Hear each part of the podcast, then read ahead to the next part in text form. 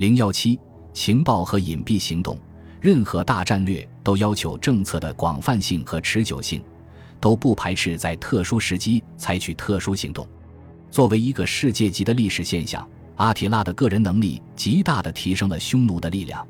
我们可以合理推算，也正如事实将很快验证的那样，如果没有阿提拉，匈奴人就会被大大削弱。克里普西亚斯开始贿赂阿提拉所信任的官员艾迪克，让他杀死自己的主人。普里斯科斯叙述了克里普西亚斯的谨慎操作。太监问他是否可以自由地接触阿提拉。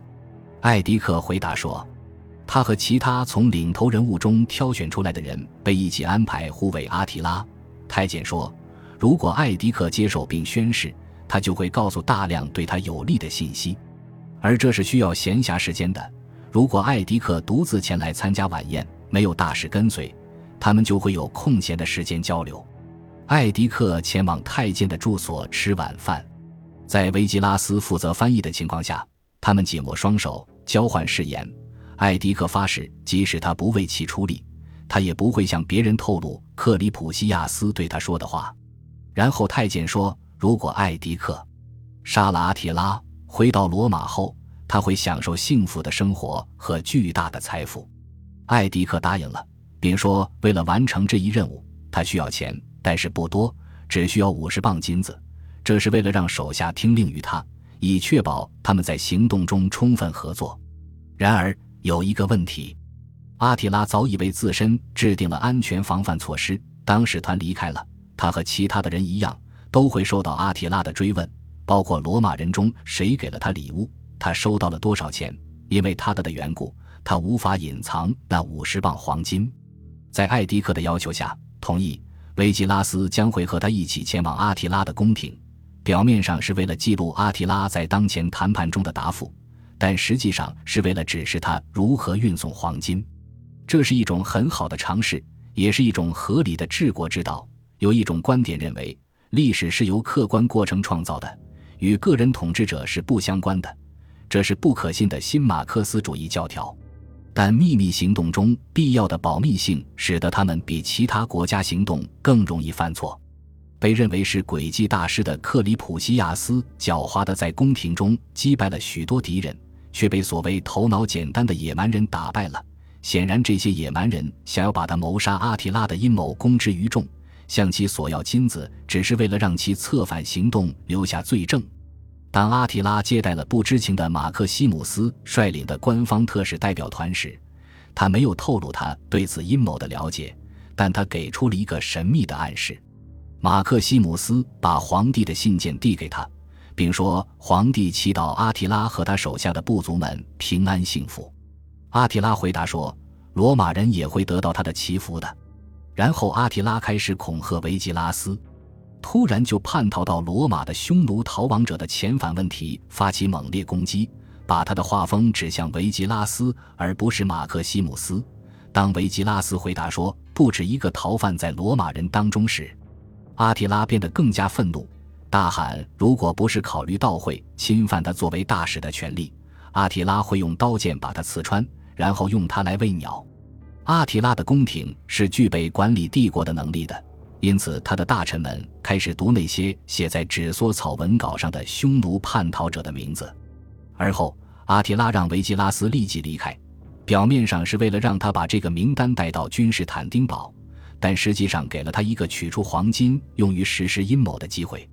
艾迪克按时到达了代表团的帐篷，将维吉拉斯带到一边，确认他愿意继续推进计划，并告诉他拿黄金去奖励他的手下。为了使阴谋进一步暴露，阿提拉下令，该代表团的任何成员都不能为罗马囚犯赎身或购买任何奴隶和除食物外的其他任何东西。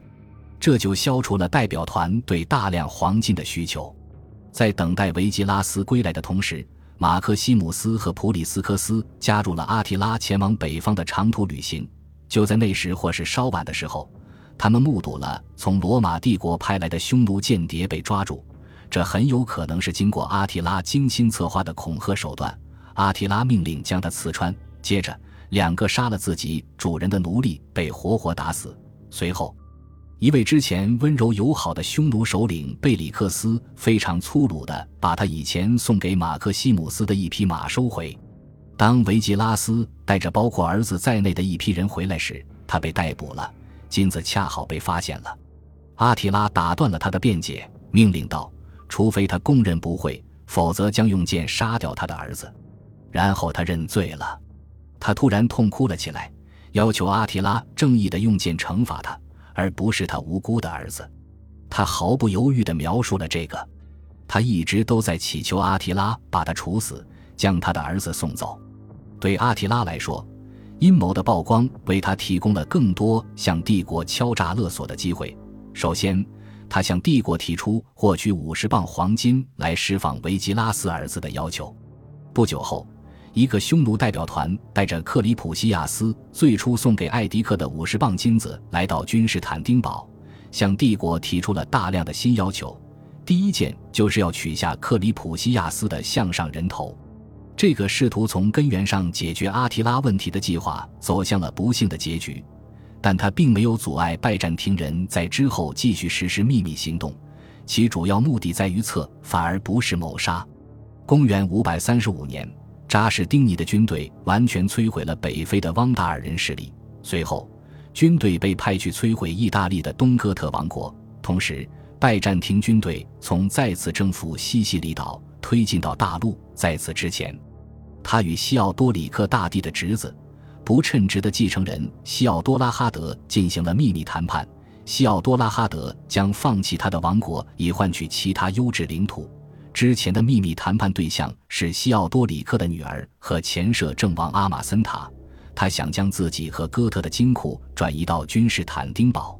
七百年后。整个西西里岛被教皇的权威和安茹王朝的力量所颠覆。本集播放完毕，感谢您的收听，喜欢请订阅加关注，主页有更多精彩内容。